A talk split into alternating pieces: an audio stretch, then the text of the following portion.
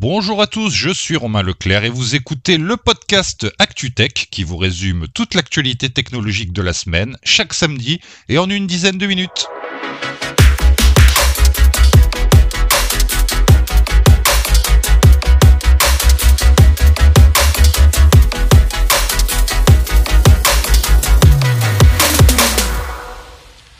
Reddit a signé un accord avec Google évalué à environ 60 millions de dollars par an, permettant à ce dernier d'accéder au contenu de la plateforme sociale pour entraîner ses modèles d'intelligence artificielle. Ce changement stratégique reflète les efforts de Reddit à diversifier ses sources de revenus alors qu'il fait son entrée en bourse, une IPO préparée depuis trois ans. Au milieu d'une concurrence intense pour les revenus publicitaires de plateformes comme TikTok et Facebook, Reddit semble explorer de nouvelles voies pour renforcer sa situation financière. Et oui, la plateforme n'a jamais été rentable.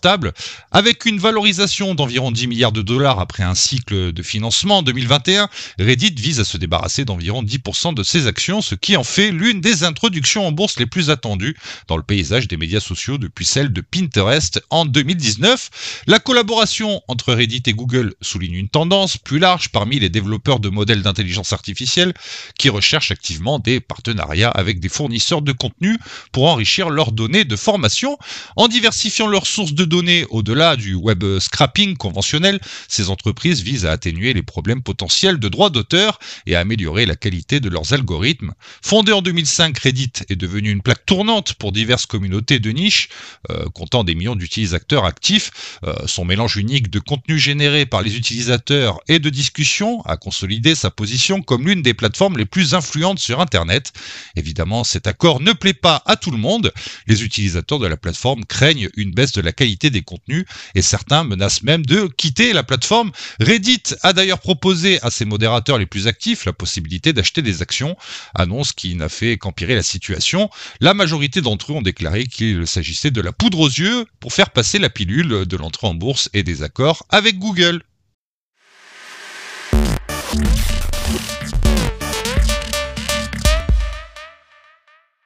Blue Sky progresse vers la décentralisation de son écosystème, une démarche qui promet de redéfinir le paysage des interactions sociales en ligne.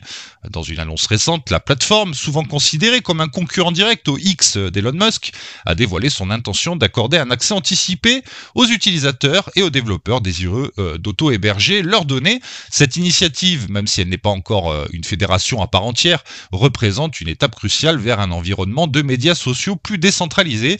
L'engagement de Blue Sky d'étendre à terme cette fonctionnalité à des serveurs plus grands, capables d'accueillir davantage d'utilisateurs, marque un avenir d'autonomie et de contrôle accru sur sa présence en ligne.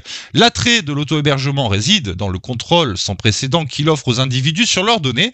Contrairement au modèle traditionnel où elle réside sur les serveurs de la plateforme, l'auto-hébergement permet le stockage indépendant ou le transfert de son empreinte numérique, y compris les publications, les likes et les abonnés, vers une autre plateforme de son choix.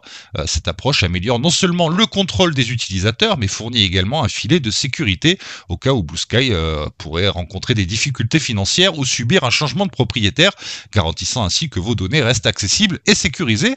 Euh, Blue Sky est bien évidemment conscient des risques et des défis potentiels associés à l'auto-hébergement, en particulier à ses débuts. pour maintenir un environnement sûr et fiable, la plateforme a mis en place certaines garanties. Dans un premier temps, les utilisateurs ne pourront héberger leur compte qu'individuellement et une phase ultérieure limitera les serveurs à un maximum de 10 comptes couplés à des restrictions de taux d'utilisation. Ces mesures visent à favoriser une communauté de confiance. La plateforme prévoit d'assouplir progressivement ces restrictions à mesure que le système démontre sa fiabilité et que les mécanismes de prévention des abus sont affinés.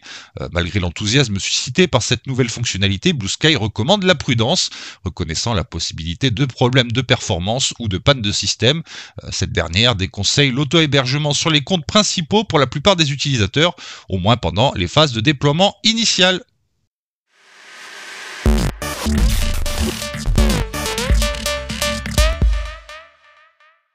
La FTC, la Commission fédérale du commerce américaine, a pris des mesures importantes contre Avast, l'un des principaux éditeurs de logiciels antivirus, pour avoir trompé les consommateurs sur leur confidentialité en ligne. Malgré les promesses de protéger leurs données de navigation web, la FTC a constaté que la société s'était engagée dans la vente de ces informations sensibles à des annonceurs, contredisant directement les affirmations d'Avast en matière de protection de la vie privée. L'entreprise a accepté de payer 16,5 millions de dollars pour indemniser les utilisateurs concernés.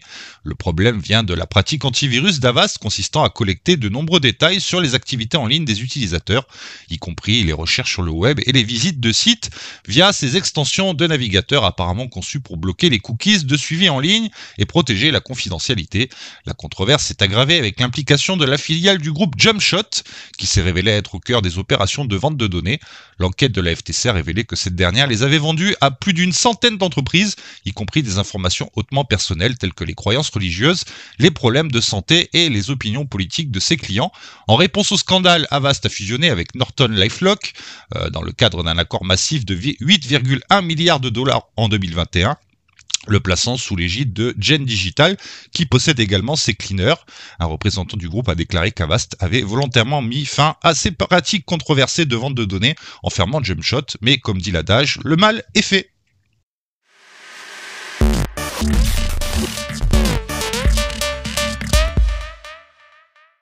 Elon Musk a récemment annoncé que son entreprise travaillait sur Xmail, un service de messagerie destiné à rivaliser avec le bien établi Gmail. Les détails sur ce nouveau service restent relativement flous et j'ai peine à croire qu'il puisse rivaliser avec la messagerie de Google. Le principal défi auquel Xmail sera d'ailleurs confronté est de convaincre les utilisateurs de quitter Gmail qui compte plus de 1,8 milliard d'utilisateurs actifs dans le monde. Pour y parvenir, il sera crucial pour le service d'établir la confiance des utilisateurs dans la marque X et dans ses politiques de gestion des données. Je vous ai d'ailleurs demandé sur les réseaux sociaux si vous seriez intéressé de migrer votre adresse actuelle chez X et le résultat est sans appel. Vous êtes à 95% défavorable à cette idée.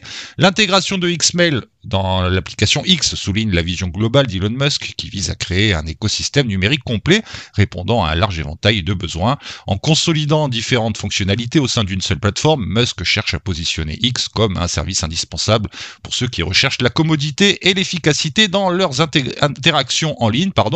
De plus, l'implication potentielle de XAI, la société maison axée sur l'intelligence artificielle, dans le développement de Xmail suggère la possibilité d'incorporer des options d'IA dans le service, ce qui pourrait constituer un avantage concurrentiel, même si tous les concurrents s'y mettent euh, déjà. Bref, vous l'avez compris, le succès de Xmail reste très incertain. Euh, son annonce a peut-être généré un buzz, mais pas sûr que les gens se décident à utiliser un service qui arrive avec tant d'années de retard sur le marché des boîtes mail.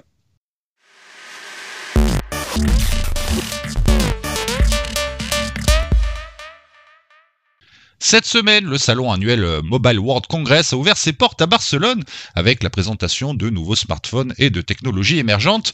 Honor et Xiaomi ont d'ailleurs ouvert le bal dimanche dernier avec les annonces de leurs nouveaux produits haut de gamme.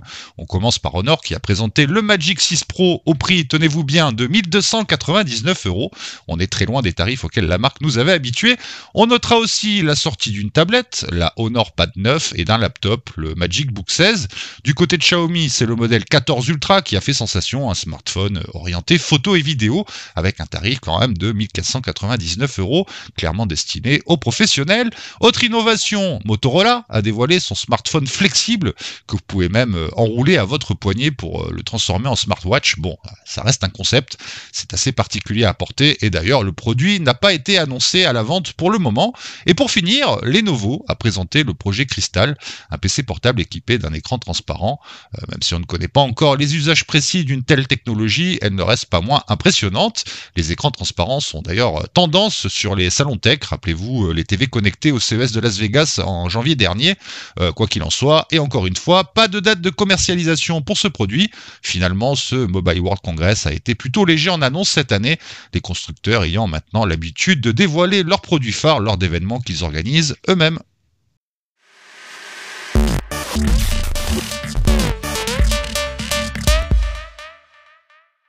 Apple met fin à son projet titan de développement de voitures électriques. Selon Bloomberg, l'Apple Car, c'est bel et bien fini. La société a annoncé en interne que de nombreux membres de l'équipe de 2000 personnes derrière la voiture se tourneront plutôt vers l'IA générative. Les efforts pour construire une voiture électrique propre à la marque à la pomme entretenaient des rumeurs récurrentes depuis des années. Au lieu de cela, euh, Apple se concentre sur l'IA avec un modèle appelé Ajax, dépensant des millions de dollars par jour pour sa formation.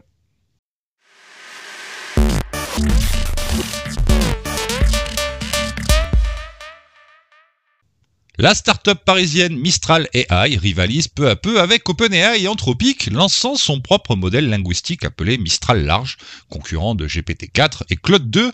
Elle propose également le chat, ou le chat, un assistant de conversation en version bêta, et prévoit une version payante pour les entreprises. Mistral AI collabore également avec Microsoft pour distribuer ses modèles via la plateforme Azure. Son modèle Mistral Large est 20% moins cher que GPT-4 Turbo, offrant un accès payant via API. Cette collaboration inclut un investissement de 15 milliards de dollars de Microsoft, ne modifiant pas la valorisation actuelle de Mistral à 2 milliards de dollars. Euh, d'ailleurs, des députés de l'Union européenne exigent une enquête craignant une concentration de pouvoir. Les autorités antitrust examinent déjà le deal. Les investissements de Microsoft dans des startups d'IA suscitent des questions sur les pratiques anticoncurrentielles.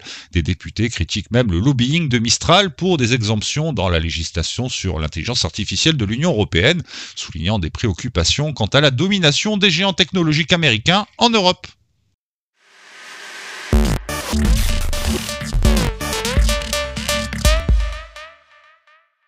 C'est tout pour cette semaine. Merci d'avoir suivi cet épisode. N'oubliez pas que vous pouvez discuter avec la communauté ActuTech sur notre serveur Discord. Vous trouverez le lien dans les notes de l'épisode. Pour nous soutenir, rendez-vous sur patreon.com slash ActuTech, dès 1,50€ avec euh, l'accès à des bonus.